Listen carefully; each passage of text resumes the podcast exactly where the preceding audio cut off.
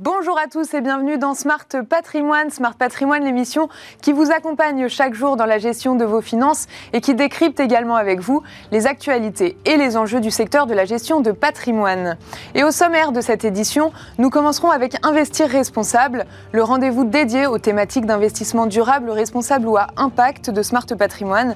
Et en l'occurrence, nous essaierons de savoir si tout le monde parle le même langage en ISR, la promesse pratiquée par les fonds correspond-elle aux attentes des épargnants Nous nous intéresserons aussi au niveau de connaissance des épargnants. L'enquête Ipsos pour le Forum de l'investissement responsable 2022 démontre que 65% des Français n'ont jamais entendu parler d'ISR.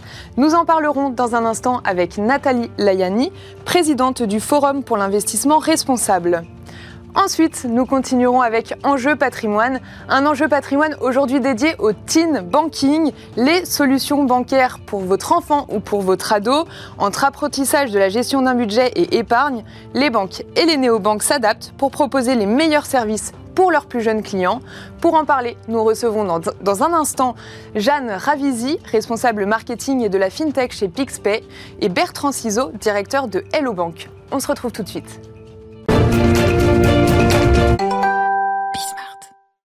Et on commence tout de suite avec Investir responsable, notre rendez-vous dédié aux thématiques d'investissement responsable, durable ou à impact dans Smart Patrimoine.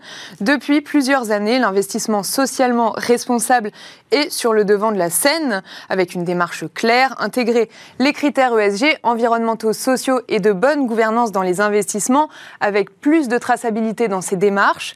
Mais voilà, il s'avère que parfois, les épargnants ont du mal à comprendre les choix d'investissement des gestionnaires de fonds, et notamment avec le problème majeur du greenwashing. Et parfois, les fonds, les fonds manquent donc de crédibilité auprès de l'épargnant. Alors, l'offre ISR correspond-elle aux attentes des épargnants? C'est la grande question que nous allons à laquelle nous allons tenter de répondre avec Nathalie Layani, présidente du Forum pour l'investissement responsable. Bonjour. Bonjour Pauline. Nathalie, pour commencer, et rapidement, pourriez-vous nous détailler ce qu'est le FIR? Alors, le Forum pour l'investissement responsable, c'est une association multipartie prenante qui a pour but de promouvoir les meilleures pratiques en matière d'investissement responsable en, en, réunissant les professionnels de l'investissement responsable, mais aussi les acteurs de la société civile, donc les ONG, les syndicats, les académiques, les journalistes, les avocats. Et tout ce petit monde travaille ensemble pour faire en sorte que la finance joue vraiment son rôle de réorientation de l'économie vers euh, une économie plus soutenable. Alors pour aller euh, assez rapidement dans le vif du sujet, Nathalie, est-ce que la promesse des fonds ISR pratiquée par les gestionnaires euh, de fonds correspond selon vous aux attentes des épargnants? Alors il y a une forme de quiproquo entre les épargnants et les offreurs euh, de ces fonds euh, d'investissement responsables. C'est un petit peu ce que l'enquête euh, du Monde qui est parue il y a quelques mois a révélé. En fait, du côté des épargnants, il y a une forte attente, et on, le verra avec le sondage qui a été réalisé par l'IFOP tout à l'heure. Il y a forte demande quand ils mettent leur argent dans des produits de finances responsables autour de l'impact environnemental de ces produits. Euh, par euh, finance responsable, par investissement responsable ou investissement durable, ils entendent investissement vert et donc ils s'attendent à ce que ces fonds n'investissent pas dans des entreprises du des secteurs très émetteurs et notamment du secteur des fossiles. De l'autre côté, les offreurs de ces fonds, euh, les sociétés de gestion, elles, même si elles respectent les critères les plus exigeants au niveau européen, et notamment ceux qui ont été définis dans l'article 9 du règlement SFDR, euh, cherchent à faire en sorte que euh, eh bien, leurs fonds poursuivent des objectifs en matière de durabilité de façon générale, donc pas forcément seulement sur l'environnement. Euh, ils cherchent même parfois à faire en sorte que les entreprises qu'ils financent eh bien, aient des et des stratégies d'alignement sur les objectifs de l'accord de Paris.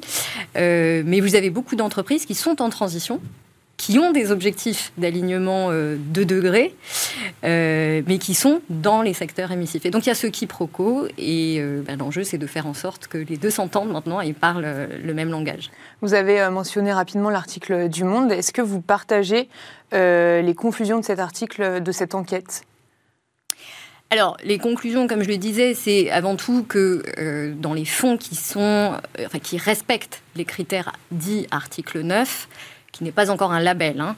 vous avez en effet des fonds qui financent, comme je le disais, des, entreprises des secteurs émetteurs, mais ça n'est pas pour autant que ces fonds ne respectent pas les objectifs de cet article. En fait, cet article demande aux fonds ISR de poursuivre un objectif de durabilité. Et tout l'enjeu, c'est de faire en sorte que cet objectif de durabilité soit mieux défini. Euh, elle demande également euh, aux, gestionnaires de ces fonds de faire la démonstration qu'ils ont des critères pour mesurer les impacts de ces fonds et respecter les objectifs. Euh, mais encore une fois, euh, ça n'empêche pas que ces fonds financent en fait des, entreprises euh, du secteur du pétrole, du gaz qui mm. sont elles-mêmes en transition. Et donc il faut désormais en fait réformer cette législation à la fois à l'échelle européenne et à l'échelle mm. nationale, parce qu'en France on a un label ISR qui labellise aussi en fait euh, toutes sortes de fonds dits responsables, mais qui sur la base de critères qui sont encore très flous mm-hmm. et très légers, je dirais, au regard des attentes des épargnants, mais même en termes de d'investissement responsable de façon générale. Euh, et puis, il faut euh, petit à petit adosser cette réglementation à la grammaire commune que nous avons désormais pour parler le même langage, à savoir euh, la taxonomie européenne, par exemple, qui définit désormais ce qu'est une activité durable, soutenable. voilà, donc il y a un très gros travail à faire pour remettre de l'ordre là-dedans, à la fois à l'échelle européenne et à l'échelle nationale. Alors, selon vous, quelles sont les véritables attentes des épargnants? Alors, au FIR, euh, chaque année, nous réalisons euh, un sondage justement sur les attentes des épargnants en matière d'investissement responsable avec euh, l'IFOP. Et celui de septembre 2022 a démontré que, bon, d'abord, l'ensemble des épargnants français, et on est très nombreux épargnants en France, hein, on est 85% des, Français ont des produits d'épargne, euh, ont des attentes en matière d'investissement responsable. Ils veulent que leur argent ait un impact positif sur euh, la société de façon générale. Euh, et cette année, on a vu émerger des thématiques autour de, la pollution et également des droits humains. ce sont les objectifs recherchés par les épargnants en priorité quand on leur demande quelles sont leurs priorités en matière de, mhm. de financement responsable. Vient ensuite, bien sûr, la lutte contre le dérèglement climatique mais également euh, les questions de bien-être au travail. Mhm. Euh, c'est des sujets qui, sont montés beaucoup euh, suite à la période de Covid. Et puis enfin, les enjeux de biodiversité. Mais donc les, enjeux environnementaux ressortent au même titre que des enjeux sociaux, de respect des droits humains et de, et de bien-être au travail. C'est important de le mentionner. Oui, pardon, dans le, dans, justement dans la dernière édition pardon, euh, du, de l'enquête Ipsos pour le Forum euh, de l'investissement responsable que vous mentionniez, euh, on peut lire, comme je le disais en introduction, que 65% des Français n'ont jamais entendu parler d'ISR. Mm. Selon vous, quelle méthode on pourrait mettre en œuvre pour faire en sorte que plus de monde soit au courant tout simplement de ce qu'est l'ISR eh bien, ce que révèle aussi euh, cette enquête, c'est qu'en fait, euh, les Français entendent parler d'investissement responsable par leurs conseillers bancaires, en fait. C'est avant tout euh, quand ils viennent auprès de leur banque chercher des, produits d'épargne ou des produits d'assurance vie, tout simplement placer leur argent, qu'ils entendent parler d'ISR. Et en fait, si leur conseiller bancaire ne leur parle pas d'investissement mmh. responsable, il y a peu de chances qu'en effet, ils comprennent ce que ça veut dire et, et qu'ils en entendent parler. Donc tout l'enjeu déjà, c'est de faire en sorte que les conseillers bancaires soient mieux formés à ces questions. Euh, d'ailleurs, ils vont être obligés de se former à ces questions puisqu'ils doivent appliquer désormais une réglementation qui est la réglementation MIFID, euh, qui fait en sorte que euh, eh bien, chaque conseiller bancaire soit obligé de soumettre un questionnaire à son client pour définir ses préférences justement en matière d'investissement responsable. Et ça, selon vous, c'est une solution euh, pour euh, que les fonds correspondent plus aux attentes des épargnants? Alors déjà, c'est une première façon de, je dirais, euh, réduire le gap d'information sur ces sujets entre les épargnants et, le monde de la finance. et puis, la deuxième solution, c'est de faire en sorte que la réglementation, à la fois à l'échelle européenne et à l'échelle nationale, encadre mieux ces pratiques et ces fonds au niveau européen, on a beau avoir des articles qui euh, renforcent hein, la transparence de ces fonds, et d'ailleurs les investisseurs responsables ont fait beaucoup, beaucoup d'efforts ces dernières années euh, pour euh, bien renforcer leurs critères de sélection des entreprises qu'ils financent. ça n'est pas encore un label, et donc il faut un label européen qui soit plus thématisé pour qu'on ait une forme d'étiquette en fait sur mmh. ces fonds qui correspondent bien et qui soient très clairs pour les épargnants. Euh, il faudrait avoir un, label qui permette de différencier d'abord le niveau d'exigence de ces fonds et puis euh, leurs impacts, qu'ils soient environnementaux d'une part ou euh, sociaux d'autre part. En France, on a trois labels en fait. On a le label ISR qui est encore très flou et sur lequel il faut faire un très gros travail pour je dirais, renforcer les, les exclusions sur le mhm. de base, euh, faire en sorte qu'on ne puisse pas être labellisé ISR si on finance euh, des énergies non conventionnelles, euh, le tabac, l'armement, etc. Enfin, tout ça n'a pas été encore clarifié. Mhm et puis qu'on mette en place un système de gradation pour que ce label ISR puisse correspondre justement aux, attentes des épargnants. Et puis on a un autre label qui est le label Greenfin, qui lui quand même sécurise euh, les épargnants sur le caractère totalement vert euh, de ce qui est financé, mm. puis un label plus social. Et donc il faut que ces trois labels puissent euh, coexister et que voilà, chacun puisse s'y retrouver sur la base d'allégations très claires et lisibles pour l'épargnant. Dans l'enquête Ipsos, euh, vous en parliez rapidement tout à l'heure, mais on lit qu'un Français sur dix s'est vu proposer un fonds ISR par son conseiller. Est-ce que vous pensez qu'il faudrait imposer aux banquiers ou aux CGP de proposer des fonds euh, socialement responsables pour développer ces investissements? Alors en fait, la réglementation européenne euh, oblige déjà les conseillers bancaires à le faire. C'est peu appliqué, ah, voilà. encore euh, difficile en fait pour les conseillers bancaires, mais je le disais tout à l'heure, euh, euh, il y a un enjeu de, formation hein, de ces professionnels qui sont en contact direct des épargnants. Mhm. et puis il y a aussi un enjeu de formation du grand public. Alors il faut distinguer bien sûr, je dirais les épargnants lambda et puis les gens qui ont la chance d'avoir un patrimoine euh, à placer, euh, qui ne sont pas forcément euh, les mêmes types de clients et qui, bien sûr, eux, ont accès à une information plus détaillée, au site d'information spécialisée sur ces questions, etc. Mais je pense qu'il y a aussi un enjeu de formation du grand public à ces questions d'investissement, ces questions d'économie, et, ça, peut commencer dès, le collège. Hein. et puis nous, au Forum pour l'investissement responsable, on essaye aussi de publier sur notre site Internet euh, à la fois euh, des vidéos très pédagogiques sur ce que c'est que l'investissement mhm. responsable, puis des outils aussi à destination euh, à la fois des investisseurs, mais de, la société civile et, de, et, des citoyens pour mieux comprendre ce que c'est et, je dirais mieux vérifier aussi ce que l'on fait de leur argent. Pour conclure, Nathalie, est-ce que vous pensez que les épargnants sont assez informés sur les fonds dans lesquels ils investissent? Alors, je pense qu'ils euh, ne le sont pas encore assez, mais euh, les choses vont progresser euh, grâce justement aux obligations réglementaires européennes qui s'imposent à la fois au niveau des banques de détail, mais aussi aux investisseurs trouve aussi, et il faut le dire quand même pour rassurer les épargnants, euh, que euh, la transparence hein, sur, euh, sur ces fonds et de façon générale sur les produits financiers dits responsables a beaucoup évolué ces dernières années. les acteurs de la profession et les investisseurs doivent se soumettre à, à énormément d'exigences en matière de reporting. Donc les choses progressent, mais je dirais qu'au niveau national, le gros enjeu désormais, c'est d'avoir un label investissement responsable qui soit réformé et beaucoup plus Merci beaucoup Nathalie Layani, présidente du Forum pour l'investissement responsable, d'avoir répondu à toutes ces questions. Et quant à nous, on se retrouve tout de suite dans Enjeu patrimoine.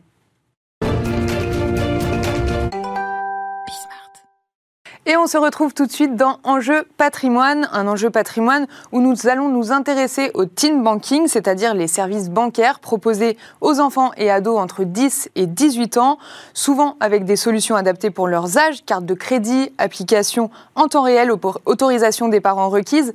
Les banques et les néobanques s'adaptent pour proposer les meilleurs services pour leurs plus jeunes clients.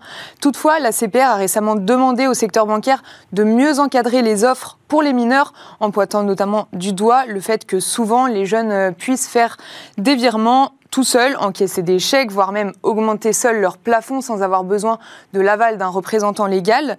Malgré tout, en fin 2021, on comptait 1,1 million de comptes bancaires détenus par des mineurs selon la CPR. Un marché qui est donc conséquent et pour lequel se posent certaines questions en matière d'éducation financière et de pédagogie sur ces sujets auprès des jeunes. Et pour en parler, nous sommes ravis de recevoir sur le plateau de Smart Patrimoine Jeanne Ravisi, responsable marketing de, FinTech, de la FinTech pardon, chez Pixpay. Bonjour Jeanne. Bonjour. Et Bertrand Ciseaux, directeur de Hello Bank. Bonjour Bertrand. Bonjour. Pour commencer, euh, Jeanne, est-ce que vous pourriez nous rappeler ce qu'est le teen banking? Euh, Oui, alors le teen banking, c'est les solutions bancaires qui sont développées euh, pour euh, les jeunes, donc de 10 à 18 ans, comme vous l'avez dit. Aujourd'hui, dans 9 familles sur 10, l'argent de poche est distribué en espèces. Pourtant, quand on y réfléchit, on se rend compte que c'est une solution qui est pas euh, pratique parce que souvent les parents euh, n'ont pas de cash sur eux et doivent aller retirer pour ça. C'est pas non plus très pédagogique alors que c'est quand même euh, la première visée de l'argent de poche. c'est compliqué de savoir quand on a de l'argent en espèces combien est-ce qu'on a, mais aussi combien est-ce qu'on donne quand on est un parent. Et surtout c'est pas très sécurisant parce que ben le, cash ça se perd, ça se vole. Mhm. le parent sait pas trop ce qu'en fait son enfant. Donc le team banking c'est vraiment ces solutions qui sont développées pour proposer aux familles des solutions modernes adaptées aux besoins des enfants. Euh, et sécurisante. Bertrand, est-ce que vous êtes d'accord avec cette euh, grande définition du teen banking euh? Oui, absolument. Enfin, je rejoins tout à fait Jeanne. Et puis le, digital a fait exploser le teen banking parce qu'avant le digital, vous étiez un ado. Ben, vous ne pouviez avoir recours qu'à un compte bancaire classique, alors que maintenant, avec les apps, nous on est Hello Bank, on est une banque digitale, deuxième acteur du marché. On est né en 2013. Euh, donc 100% euh, mobile native. Et, du coup, évidemment, pour les jeunes ados, euh, Pixpay fait la même chose dans son domaine. On a la mhm. possibilité de proposer quelque chose qui est totalement en ligne avec ce dans quoi ils sont nés, c'est-à-dire le digital et le mobile. Bien sûr. selon vous, à quel âge on peut commencer à penser, Bertrand, à ouvrir un compte à son enfant? Alors là, il y a des règles. Ah. Quand vous êtes un parent, vous pouvez très bien commencer par ouvrir un livret à votre enfant nouveau-né. Et beaucoup de parents le font d'ailleurs. Hein. Mhm. Euh, et après, à partir de 12 ans, euh, les parents peuvent, et, c'est, on, va, on va en reparler, mais tout dépend des parents. Tout passe par les parents. C'est très très important. Mhm. Les parents peuvent décider d'ouvrir un compte et de permettre à leurs enfants euh, d'avoir une carte bancaire qu'ils puissent utiliser. Et tout passe par les parents jusqu'à leurs 18 ans, Jeanne Ou, est-ce que quand l'enfant a 15 ans, il peut commencer à gérer tout, tout seul son compte en banque chez Pixpay? Euh, alors non, on commence plutôt que ça. Donc en fait, c'est vrai qu'après, à partir d'un certain âge, l'ado peut avoir un compte en son nom. Euh, nous, chez Pixpay, en fait, c'est vraiment un compte au nom du parent et le parent délègue le moyen de paiement à son enfant. C'est ce qui nous permet de commencer euh, dès 10 ans. Nous, on propose donc cette solution dès 10 ans, ce qui peut paraître un peu tôt, mais en fait, plus on commence tôt à apprendre à se débrouiller avec son argent, plus on va apprendre facilement. Le fait d'apprendre par la pratique, ne serait-ce que juste de faire une transaction avec une carte, ça peut être en fait un peu impressionnant pour un mmh. enfant.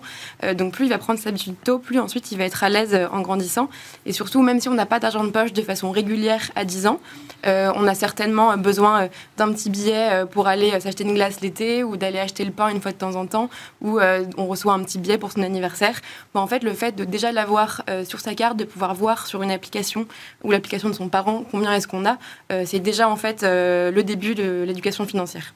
Pourquoi, selon vous, Jeanne, les solutions pour les enfants doivent leur être vraiment adaptées pour leurs âges, etc. Euh, parce qu'en fait, c'est une cible qui est bien particulière et c'est vrai que avant que euh, ce teen banking apparaisse, on considérait euh, les enfants et les ados uniquement comme, comme les comme les enfants des clients des banques traditionnelles, alors qu'en fait, c'est une cible qui a vraiment des usages et des besoins particuliers. Se, se faire payer un babysitting, par exemple, euh, pouvoir acheter en ligne, c'est quelque chose qu'ils veulent en fait beaucoup plus tôt que, mm. que ce que veulent les adultes. Euh, pouvoir payer avec euh, une carte, pouvoir payer avec son téléphone, partir en colonie de vacances et pouvoir ou en séjour linguistique, pouvoir payer à l'étranger. Tout ça, c'est des besoins en fait avant qui n'étaient pas adressés par les banques traditionnelles et auxquels nous on vient répondre pour combler ce déficit. Vous êtes d'accord, Bertrand Pourquoi, enfin, pourquoi selon vous les, les, solutions pour les jeunes doivent vraiment être adaptées pour leur tranche d'âge? Parce que comme l'a dit Jeanne, quand je disais tout passe par les parents c'est l'autorisation d'ouvrir un compte pour les enfants qui passent par les parents. Mais après, effectivement, le jeune adolescent, avec le digital, il a son app, il a mmh. sa carte, et donc il commence à être indépendant, à pouvoir payer, à pouvoir recevoir des fonds, euh, et, à partir de là, il découvre la, euh, via l'app euh, voilà le début de la vie digitale avec son argent. Mm. Donc euh, il faut lui mettre à disposition un outil évidemment très simple, très mobile parce que ce sont ses codes, mais aussi très sécurisé. nous, on a une offre évidemment gratuite. On s'occupe des enfants de nos clients uniquement. C'est ça qui. Donc les parents sont obligatoirement clients chez vous? Pas obligatoirement, mais majoritairement.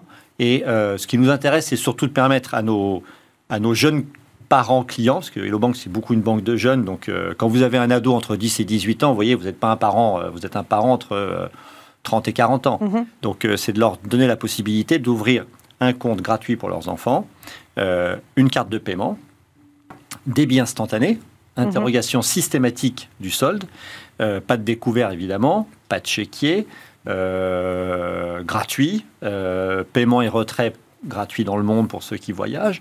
Et puis, à partir de là, l'utilisation de l'app d'Hello Bank, euh, à partir de laquelle ils peuvent bénéficier de l'expérience. Euh, et donc, c'est parti pour, euh, comme disait Jeanne, leurs petites dépenses du quotidien, mhm. les repas le midi à l'école s'ils s'achètent des choses, l'argent de poche, les petits cadeaux.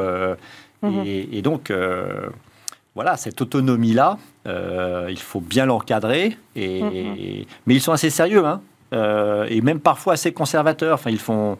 Est-ce qu'ils épargnent d'eux-mêmes tout seuls? Est-ce qu'ils essayent de mettre un peu de côté parce que le livret euh, euh, qui est mis, qui est ouvert par leurs parents, peut être abondé par eux-mêmes. Par contre, le retrait n'est pas possible. Voyez, les plafonds de cartes, par exemple, sont, sont très courts de 100 et 500 euros pour les paiements et les retraits.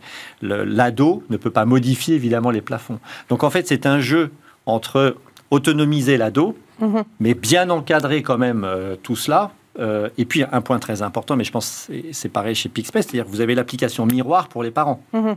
Et donc euh, le parent suit l'enfant et en fait est le premier pédagogue ou le deuxième pédagogue après la banque qui lui fournit, qui elle fournit l'outil mhm. très voilà très à la fois très simple et très sympa, mais quand même très sécurisé. D'accord. Jeanne, selon vous, pourquoi est-ce qu'il est important de sensibiliser les ados et les enfants à leur argent dès le plus jeune âge? Euh, bah Parce qu'en fait, ça, impacte euh, notre vie de tous les jours. Euh, moi, je ne comprends pas qu'il n'y ait pas d'éducation financière à l'école, par exemple. je pense que chacun, chaque adulte, quel que soit son métier, ses projets, va être amené à gérer de l'argent. Et je pense que c'est un prérequis pour pouvoir ben, mener à bien ses projets et arriver serein dans l'âge adulte, de savoir gérer son argent et ne pas être lâché dans la nature à 18 ans et de découvrir ça. et, pour, et pour moi, il n'y a rien de mieux que d'apprendre par l'expérience. C'est pour ça que euh, que, comme le disait Bertrand, euh, c'est très important de le faire euh, de façon sans beaucoup d'enjeux en fait dès le plus jeune âge avec un peu un jeu entre le parent et l'enfant et de faire de la pédagogie par la pratique et plus on commence tôt plus c'est simple d'apprendre. d'apprendre. C'est pour ça que nous, d'ailleurs, on a développé beaucoup de fonctionnalités très pédagogiques. Mhm. Euh, donc, par exemple, le parent va pouvoir envoyer euh, à son enfant une mission en lui disant euh, si tu m'aides à repeindre un mur à la maison, je vais te donner un petit peu d'argent, par exemple. Et l'ado peut aussi, s'il veut gagner un peu d'argent, proposer à son parent bah, si je te rends ce service-là, est-ce que tu acceptes de me donner 5 euros en échange? La CPR a appelé euh, les acteurs du, marché bancaire à mieux encadrer euh, leurs comptes et leurs offres euh, pour mineurs. Selon vous, Jeanne, pourquoi? Euh, bah alors, je ne suis pas la CPR, mais je pense qu'ils ont raison parce que c'est vrai que c'est c'est une cible particulière et qu'il faut particulièrement protéger, mhm. euh, notamment maintenant qu'il y a de plus en plus de fraudes euh, en ligne. c'est pour ça que nous, on a vraiment mis un point d'honneur sur la sécurité et c'est aussi pour ça qu'il faut, je pense, des solutions qui soient vraiment destinées en fait à cette, cette jeune population. donc, bien sûr, il y, a les, il y a les basiques de pas découvert, pas checké, comme disait Bertrand. Il y a le temps réel qui est important aussi. Le parent est notifié instantanément à chaque transaction. le solde euh, le solde est mis à jour en temps réel. Euh, et on a aussi voulu un peu plus loin. Euh, de notre côté. Donc, par exemple, le parent peut bloquer des marchands ou des catégories de marchands s'il ne veut pas que son ado dépense au tabac, notamment, par exemple. Mm. le parent peut aussi déterminer donc, les limites de plafond et de retrait, mais nous, on les fixe selon l'âge de l'ado par défaut. Et on a aussi développé quelque chose, une solution qui nous permet de bloquer la carte en cas d'opération anormale. Euh, et la carte est bloquable, débloquable euh, dans l'application euh, en un clic aussi, en cas de perte ou de vol. selon vous, quels sont les, grands risques du coup auxquels peut faire face un ado ou un enfant avec son compte bancaire, avec sa carte bancaire tous les jours? Euh, bah, il y a de plus en plus de phishing, il y a de plus en plus de fraude sur les achats en ligne. Euh, c'est une cible qui achète beaucoup en ligne. Nous, on a 24% de nos transactions euh, qui sont faites en ligne avec les cartes PixPay.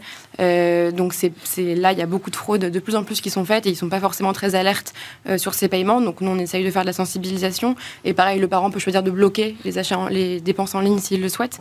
et il y a aussi les risques qui seraient liés si c'était un vrai compte au chéquier. C'est pour ça qu'on ne propose mm. pas de chéquier. c'est les principaux principaux risques que je vois euh, pour cette cible. Est-ce que vous pensez, euh, Bertrand, que, ces formules adaptées pour les jeunes, elles répondent à un manque de culture financière euh, ou de pédagogie sur ces sujets auprès des jeunes? Non, je ne pense pas, mais elle donne quand même une formidable opportunité encore une fois, pour euh, initier le jeune à sa relation à l'argent dans, des bonnes conditions de sécurité. Est-ce qu'il faut faire plus de pédagogie sur ces sujets? Vous savez, ils sont quand même, euh, on parle de digital native, euh, ils ont une maîtrise quand même des outils digitaux. Bien sûr. et, et, et, Jeanne parlait de la fraude, ils ont quand même une connaissance, une conscience de tous ces sujets-là qui est assez extraordinaire. Hein. Mmh. Donc ils sont assez, ils font attention en vrai. Hein. Mmh. Ils sont assez conservateurs, même je trouve parfois. Donc euh, je pense qu'on peut leur faire confiance. Euh, nous, on fait banque, donc on embarque euh, avec ses clients tout, l'arsenal de sécurité que, l'on aurait avec vous si vous êtes client d'Hello Bank. Donc franchement, cette sécurité, elle est, elle est, elle est bien là. et voilà, ça, n'empêche que, je rejoins Jeanne, c'est vrai que l'éducation financière fait pas partie du fort, du, parcours scolaire de, ces, de ces jeunes adolescents. Donc voilà, ils se forment beaucoup par eux-mêmes, hein, euh, parce qu'ils ont avec le digital aussi euh, tous les tutos, euh, tous les influenceurs, et certains sont tout à fait sérieux. et puis, et puis ils vont devenir, et le banque, on les prépare à ce qu'ils deviennent jeunes majeurs. Mhm. Et ça, c'est aussi très important, parce qu'à 18 ans, d'un coup, d'un seul, vous ça va devenir des vrais clients. Vous n'avez plus de tuteur. Donc euh, vous êtes euh, voilà, livré à vous-même avec les décisions qui seront les vôtres. Alors à ce moment-là, chez Hello Bank, euh, ils passeront de, à une autre offre plus large qui reste sécurisée, qui pourra d'ailleurs rester gratuite aussi s'ils le souhaitent, mm-hmm. toujours instantanée. Le, point de l'instantanéité, il est super important parce que d'abord, ces jeunes-là, ils vivent dans l'instantanéité tous les jours, mm. mais c'est un, un, très bel outil de sécurité, comme le disait Jeanne, parce que du coup, tout le monde est informé dans la seconde. Les parents, la banque et évidemment le, le jeune. Hum, bien sûr. Comment, euh, comment faire, euh, Jeanne, euh, vous avez un peu déjà détaillé ça tout à l'heure, mais comment on fait pour apprendre la gestion d'un budget à un enfant, très concrètement, chez Pixpay? Bah, moi, encore une fois, je crois vraiment beaucoup à, la pédagogie par la pratique. Je pense qu'on retient mieux et que c'est plus simple de faire ces expériences plutôt que de les apprendre. Donc, Bertrand l'a dit très justement, c'est vrai qu'il y a de plus en plus de ressources euh, sur les réseaux sociaux, notamment euh, pour euh, l'éducation financière. pour autant, c'est vrai qu'il peut être parfois un peu compliqué de faire la part des choses entre les contenus qui sont bons et pertinents et ceux qui ne le sont pas. donc vraiment, je crois à la pédagogie par la pratique. Donc de façon concrète, le jeune, avec son application PixPay, va pouvoir voir ses postes de dépenses mensuels, mhm. leur évolution, définir des objectifs pour mettre des sous de côté chaque mois. Euh, économiser pour un projet en, en, particulier. Il va aussi pouvoir suivre l'empreinte carbone de ses dépenses, parce que apprendre à dépenser, c'est aussi se rendre compte que sa consommation a un impact, et avoir un bilan carbone à la fin du mois euh, qui euh, est comparé avec les autres ados de son âge. Donc c'est vraiment avoir cette vision globale sur combien d'argent j'ai, comment je le dépense, combien d'argent je gagne, et comment je fais pour m'améliorer au fil des mois.